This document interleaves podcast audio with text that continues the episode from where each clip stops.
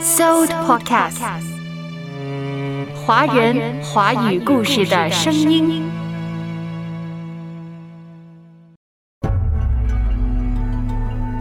阅读开阔视野，豁达心胸。阅读寻到来处，明白归途。在阅读中看见不一样的世界，遇到更美好的自己。林可辉阅读世界。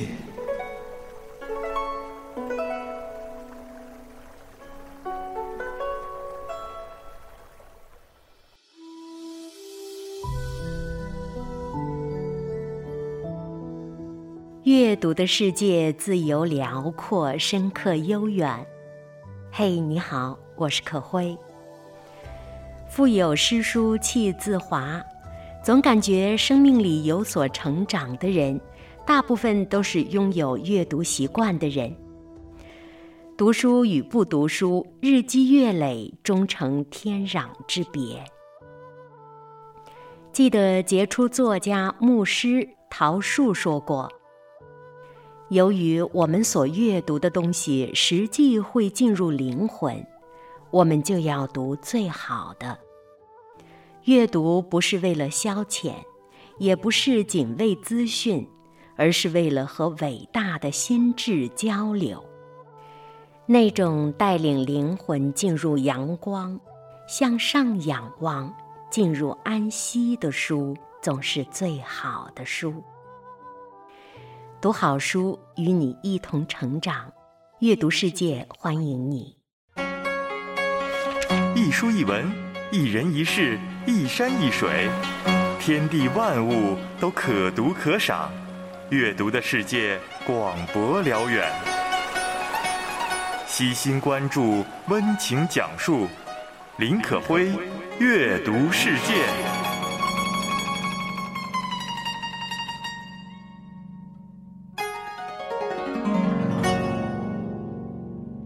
话说今儿农历九月初九。九九重阳，传统的重阳佳节呀。重阳节呢，又叫老人节，敬老爱老的意思。那可会首先祝愿天下的老人们都健康喜乐。重阳节的习俗呢是相当丰富的，民间传说呀是为了避灾，但是科学发展到了今天呀，喜迎吉祥的寓意就更深了。赏花儿。吃糕、喝菊花酒、登高秋游、佩戴茱萸等等，这一项项重阳习俗里都蕴含着丰富的文化内涵。历代的文人墨客呢，都很喜欢在这一天吟诗写文，抒发情怀。您听啊，独在异乡为异客，每逢佳节倍思亲。遥知兄弟登高处，遍插茱萸少一人。对了。这就是大诗人王维在重阳节写的一首思家之诗，已经成为历代佳节思亲的代表作了。那么，古典四大名著里呀，也都写到了重阳节，尤其是《红楼梦》。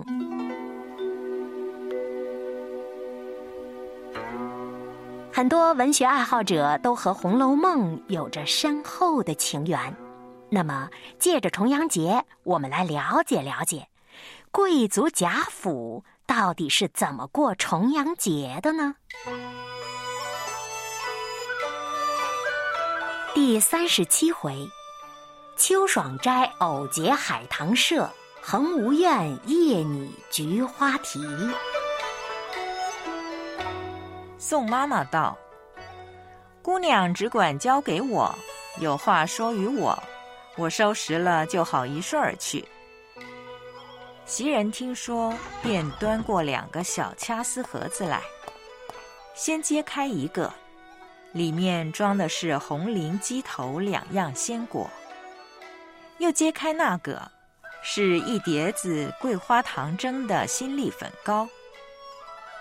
又说道：“这都是今年咱们这里园里新结的果子。”宝二爷送来给姑娘尝尝，在前日姑娘说这玛瑙碟子好，姑娘就留下玩儿吧。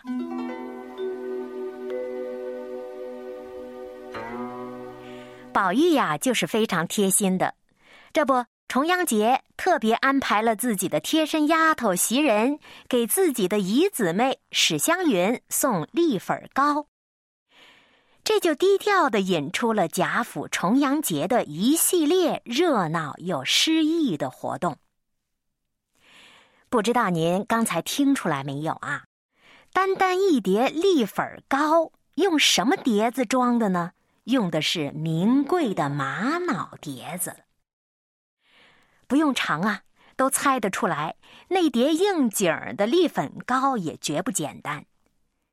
里边用到的桂花啊、栗子啊，绝对都是当季最上好的食材。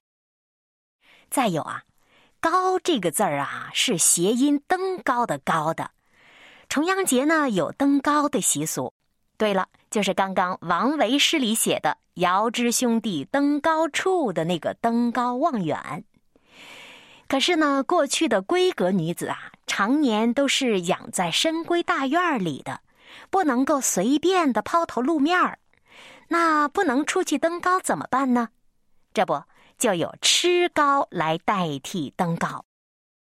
贾府重阳的这第一个品糕的场景呢，写的并不复杂，可谓是非常低调的道出了重阳节吃糕的习俗。说完小食呢，还要看大菜。重阳时节最肥美的那莫过于刚刚上市的螃蟹了。原文里说呀，贾府里呢，从老太太起，连上园里的人，有多一半的人呢，都特别爱吃螃蟹。史湘云就特别提议自己做冬。要请贾母等一大家子人吃螃蟹庆祝节日。这螃蟹刚上市，价格呢自然不菲。而湘云呢，父母早亡，跟着哥哥嫂子过日子，月里银子是少的，常常自个儿还得熬夜做点针线活贴补生活。所以呢，这螃蟹宴对于湘云来说，那可真的不容易。这事儿啊，被薛宝钗悄悄看出来了。这对于他家来说呢，是小事一桩。私底下，他就请哥哥薛蟠，对，您没听错，就是那个呆霸王、打死人不偿命的薛蟠。可是，在妹妹这里啊，他绝对是个好哥哥。宝钗请哥哥把成筐成筐肥大的螃蟹送进府来。就这样悄悄的帮助湘云操办了这席奢华的螃蟹宴，既保全了湘云的面子，又引得贾府上下一片欢心。你瞧瞧，要不怎么说呢？薛宝钗最懂人心，在高鹗续本的九十七回里啊，他就击败了林妹妹的木石前盟，出归城大礼，完成了金玉良缘，坐定了宝二奶奶的宝座。说远了啊，回到螃蟹宴，这筵席设在大观园的藕香榭。这藕香榭盖在池子当中，四面有窗，左右有回廊，跨水接风，后面又有曲折桥。坐在这里头，清风徐来，水波不兴，煮茶烫酒，观鱼赏花。空气里飘着莲花和新藕的淡淡清香，您想一想啊，这是不是良辰美景、赏心乐事啊？对了对了，这会儿啊，几大篓子的肥大螃蟹已经蒸上了。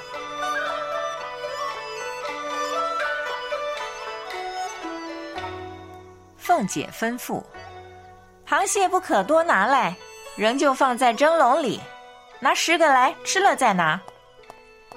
一面又要水洗了手，站在贾母跟前剥蟹肉，头次让薛姨妈。薛姨妈道：“我自己掰着吃香甜，不用人让。”凤姐便奉与贾母，二次的便与宝玉。又说：“把酒烫的滚热的拿来。”又命小丫头们去取了菊花叶儿、桂花蕊儿熏的绿豆面子来，预备着洗手。单这一小段儿就看得出来，贾母为尊、宝玉得宠，那都是不用自己动手剥蟹的。螃蟹性寒，贾府吃起来那可是十分养生，十分讲究。吃着、蒸着。就着滚烫的热酒吃，寒热中和。剥完螃蟹，手指腥啊。让取来的是菊花叶儿、桂花蕊儿熏的绿豆面子，用来洗手。绿豆面儿的确可以去腥去油，可是啊，在咱们普通老百姓的家里，那可是连过年都不一定吃得上的精细面粉，那是稀罕物啊。可是，在贾府里呢，这是给姑娘们洗手用的。单单洗手还粗糙了些，得拿菊花叶儿啊、桂花蕊儿啊熏过，柔和了才去润肤。本身它又带着天然的芳香，就这样还只是普通的日常护理而已呢。推而想之啊，这贾府里平常的生活那得多么的奢华，多么的讲究啊！话说这螃蟹宴上，大伙吃着笑着，又写螃蟹诗作配。这会儿呢，宝钗的诗最辛辣，得了第一名。之后大伙各自娱乐，黛玉钓鱼，宝钗喂鱼，连知应的丫头婆子们都被吩咐着在河边的桂花树下铺两张花毯，随意吃喝。可以说，这场重阳螃蟹宴办的是十分热闹，吃得尽兴，玩得风雅，而细节处呢，最能够反映出这贵族大家生活的奢华精致，也正正体现出了鼎盛时期的贾府上下一派的欢喜祥和。这会儿啊，谁能想到，不久之后。他们就要面临着衰败崩倒、生死离别的悲剧呢。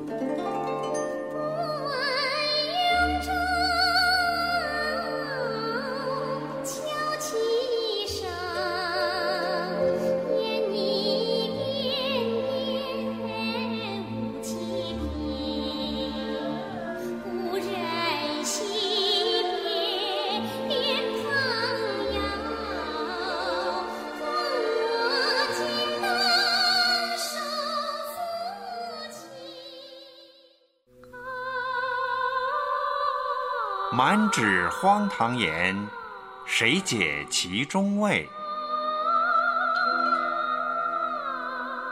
葬花扑蝶，佳节盛典，钟鸣鼎食，衰草枯杨。《红楼梦》中国古典小说巅峰之作，道不完的红楼故事。您正在收听的是林可辉主持的《阅读世界》。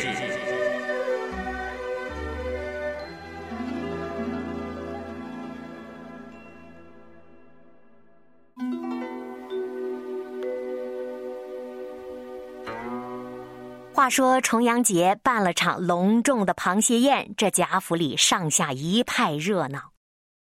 除了吃螃蟹，那还有赏花、喝酒、写诗呢。对呀，重阳节最应景的自然是海棠花、菊花、桂花了。这不，贾府远房亲戚贾云给宝玉送来了两盆白海棠。大观园的姐妹们看着高兴，顺便就结了个海棠诗社，趁着这重阳佳节，赏花饮酒、写诗比赛，玩的那真是雅致又开怀。他们写了海棠诗、菊花诗，可以说呀，这菊花诗写的是最精彩的，大家进行了比赛。呃，单单看这菊花诗的题目就能看出来，这一众大观园的青少年们，他们高雅的文学情趣啊！你看，先以宝钗的一菊画菊开题，接着是宝玉的访菊种菊，再接着黛玉的咏菊问菊菊梦，史湘云的对菊共菊菊影，最后的是贾探春的簪菊。残菊，一共十二首菊花诗。对了，就是金陵十二钗的那个十二。众人品评啊，林黛玉的诗写的最别致，夺了第一名，当了魁首。虽说是黛玉得了第一，但是最开心的人却是宝玉。自己的诗最差，那没关系，只要林妹妹得了第一名，那就是最好的。不过，对于读者而言，有一点值得深思：这一局赛诗会竟然是以残局结束收题的。残局顾名思义，就是盛开的菊花残败在寒风中的意思。想想呀。这帮孩子们玩的这么开心，又是一个重要的传统节日，那怎么不用一个吉祥喜庆的题目收尾呢？怎么以这么个不吉祥的残局做收尾的呢？这就是作者曹雪芹的高明之处了，这里埋下了伏笔，十二首诗。象征着将来这金陵十二钗各自的悲剧人生和命运。这喜庆的、欢快的海棠诗社，也是大观园儿女们最欢快的一段时光了。而欢快的时光，总是短而又短的。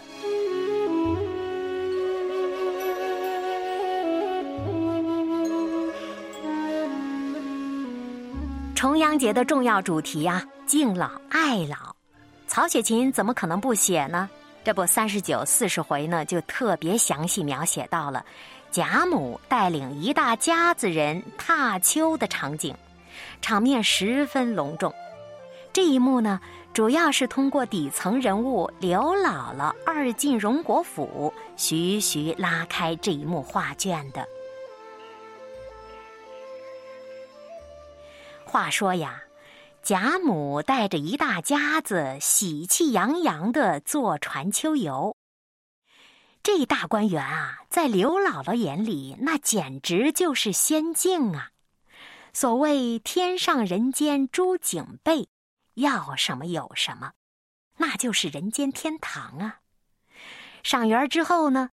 大家又一起同席宴饮，行令吟词，把个重阳节热闹的场景升华到了极致。这边热火朝天的庆祝节日还没完，作者笔触一转，四十六回里特别安排了另一幕故事：鸳鸯女拒绝鸳鸯偶。这一幕里特别写到了贾母的大儿子宁国府的贾赦，专门挑了重阳节跟贾母讨要他最喜欢的丫鬟鸳鸯为妾。这事儿引得贾母大怒，母子俩的矛盾也彻底的显现出来了。这前后一喜一怒两个场景对比十分鲜明，这个写法是有深意的。曹雪芹在对成立海棠诗社、赏菊写诗和刘姥姥二进大观园进行大书特写展现后，有意的穿插了这么一个讨妾的环节，为了什么呢？对了，聪明的读者都想到了，这就是暗示啊，在那盛大祥和里，隐隐的透出了宁荣二府其实是不和谐的。贾母和自己的儿子也是有矛盾的。贾府表面上非常的鼎盛繁荣，其实衰败的迹象已经露出来了。一荣俱荣，一损俱损，盛极而衰呀。到这里为止啊，《红楼梦》第一处隆重的重阳佳节的描写算是结束了。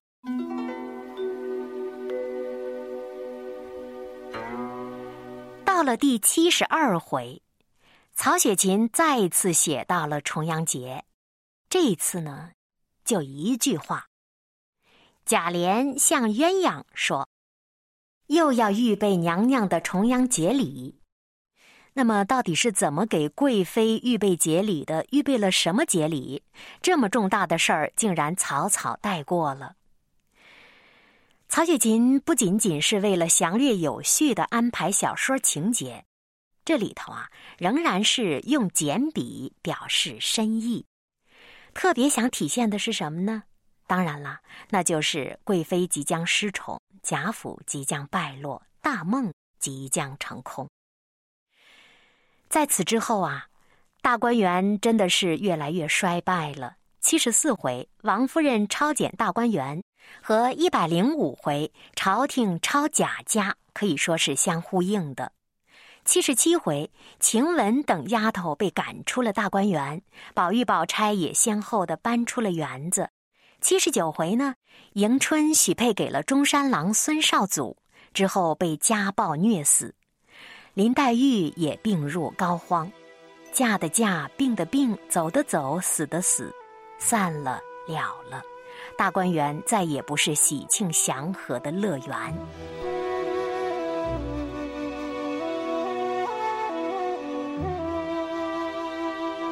所以呢，这七十二回一笔带过的重阳节，和前面的菊花诗一样，为贾府无可阻挡的盛极而败、万宴同悲的结局做下了铺垫，预示着乐极生悲。究竟到头一梦，万境归空的悲剧结局。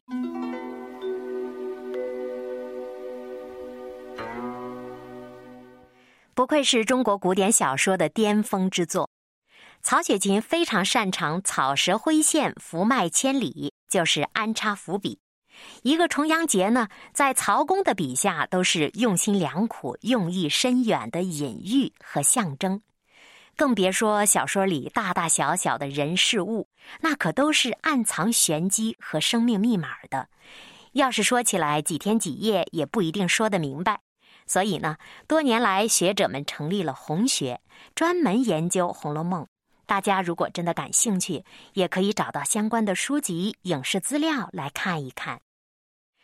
有学者认为，在中国文化史上，曹雪芹是对世界人生真相看得最深最透的人之一，那可辉呢是非常同意的。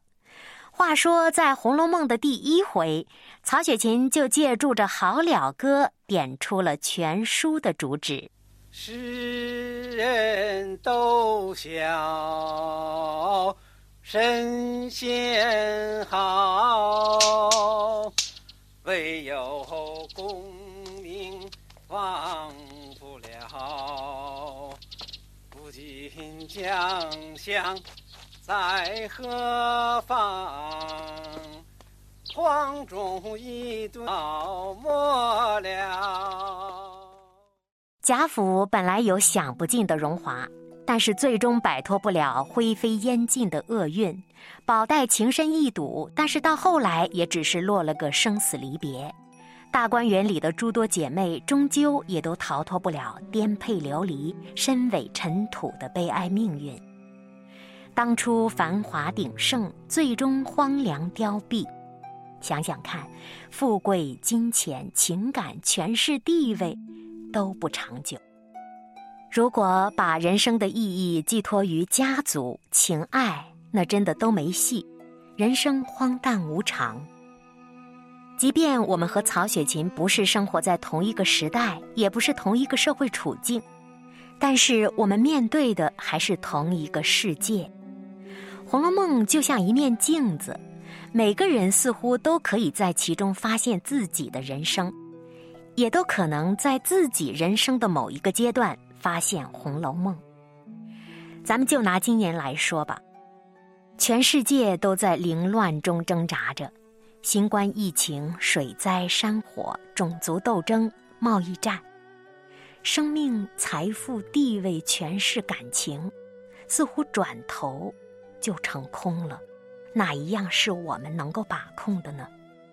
整个世界似乎都集体经历了一场《红楼梦》。转头就是空的境地。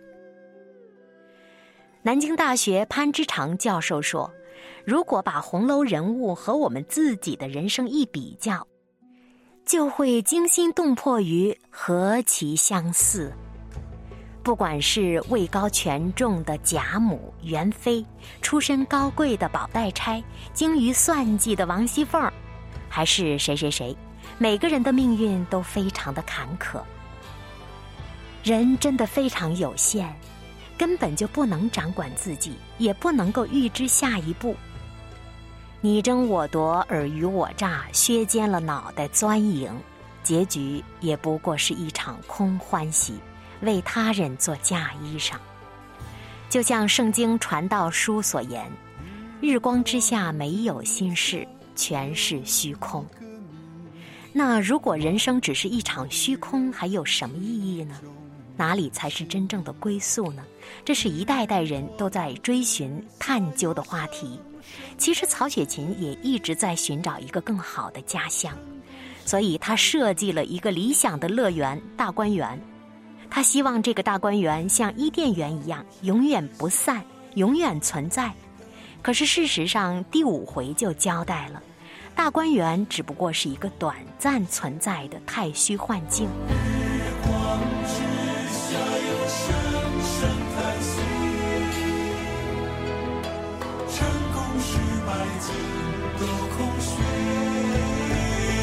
哪里是真正的伊甸园？哪里是真正的家乡呢？那可会记得圣经当中说，神给人预备了更美的家乡，就是在天上的。那传道者呢，也正是认识到了这一点，才从虚空当中找到了真正的人生的出路。这个世界不是我们真正的家园，我们只是暂时寄居一段时间。愿我们真的能够找到真正的心灵的家园。